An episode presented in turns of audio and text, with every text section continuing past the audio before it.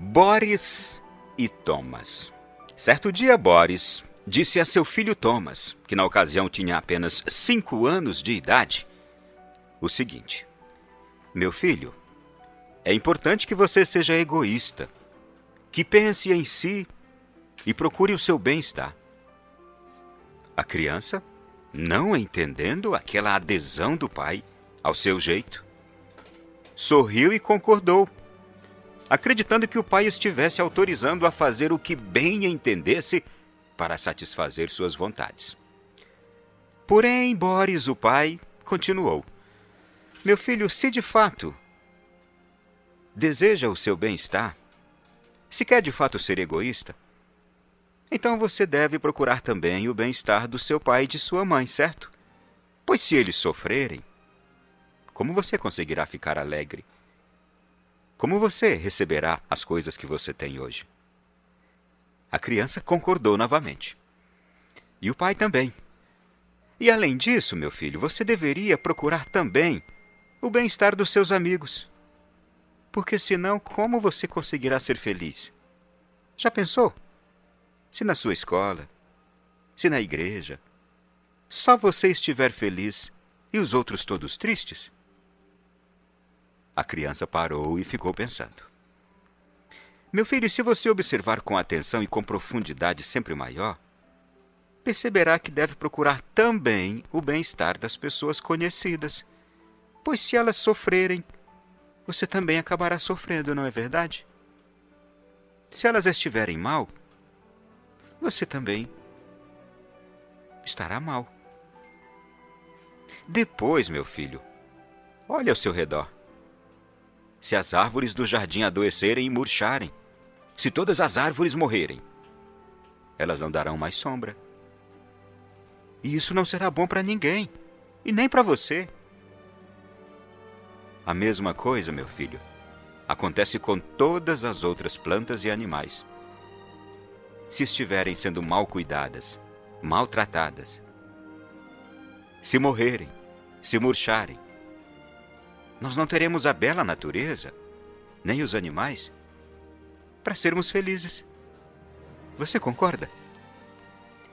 E aquele pequeno menino egoísta, que só pensava nele, no seu bem-estar, que queria ser sempre o centro das atenções, começou a refletir que se fosse assim, logo, logo, ele seria infeliz.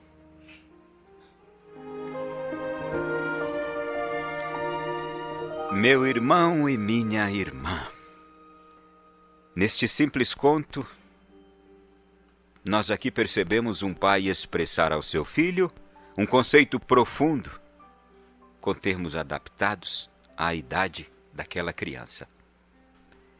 E não é verdade que existem tantas crianças como o Thomas, que muitas vezes querem tudo para si? Querem o pai só para si, a mãe, os brinquedos, que não conseguem conviver saudavelmente com outras crianças? porque elas querem ser sempre o centro das atenções, a pessoa mais importante, e tudo delas é melhor do que dos outros. E o que elas fazem é mais importante do que o que as outras fazem. São crianças já doentes, problemáticas, que vão crescer. Não tem jeito de crescer de outra forma. Problemáticas, que se tornarão egoístas também quando grandes que se tornarão e quererão ser o centro das atenções o tempo todo, que tudo o que fizerem será melhor do que o que os outros fazem, que serão incontroláveis em seus instintos e desejos. E sabe por quê? Porque eram assim quando criança. E seus pais não corrigiram, não lhes ensinaram a maneira mais saudável de ser gente. Mas as doenças, gente, da pessoa grande, elas vão começando quando a pessoa é pequena. É possível também que se adquira doença na idade adulta, é claro, é possível. Mas muitas das doenças, elas já são alimentadas desde quando se é pequeno, desde quando se vai crescendo. Não tem aquele ditado popular?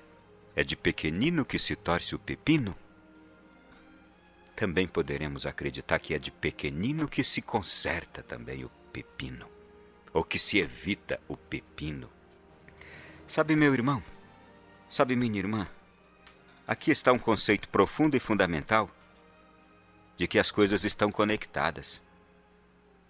Várias tradições inspiradas na sabedoria usaram expressões diferentes para dizer e nos fazer compreender da relação que há entre a fraternidade ou entre o descaminho.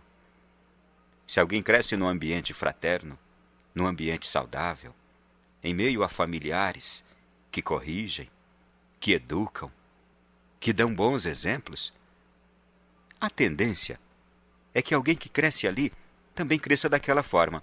Mas, claro, pode haver exceção. Pode.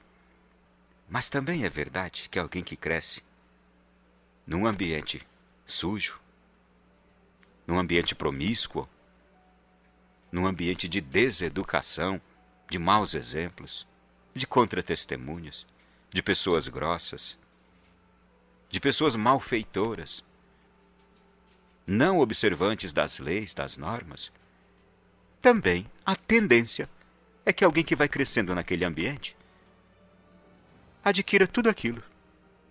Mas também é possível, e graças a Deus,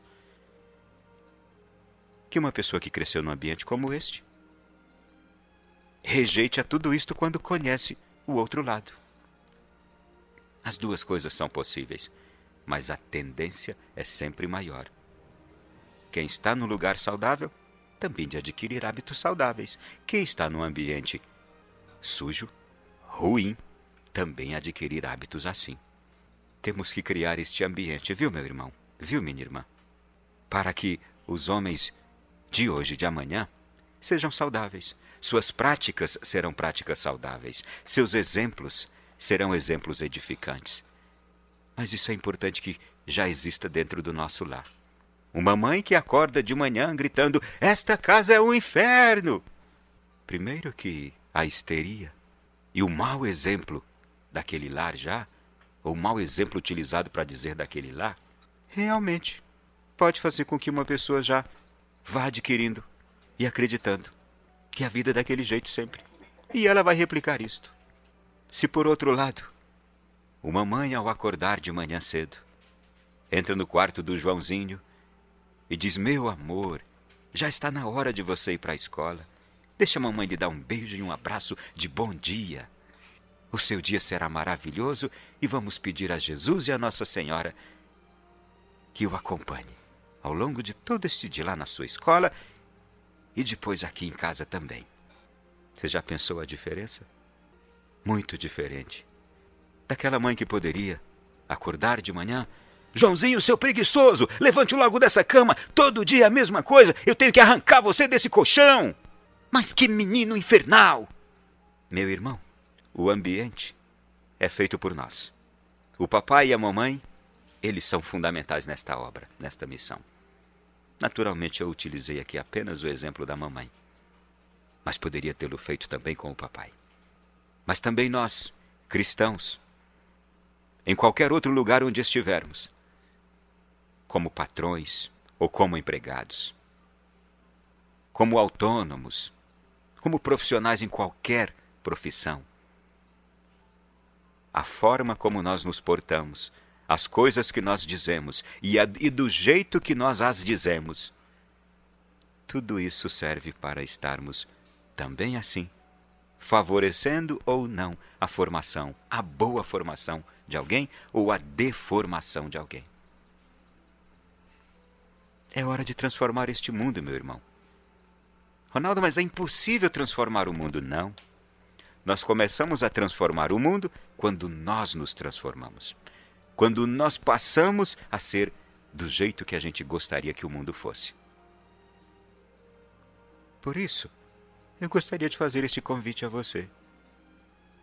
Creia que é possível nós transformarmos o mundo. Basta que a gente comece a se transformar. O ser humano não está preso, gente, a uma natureza cruelmente designada. Não.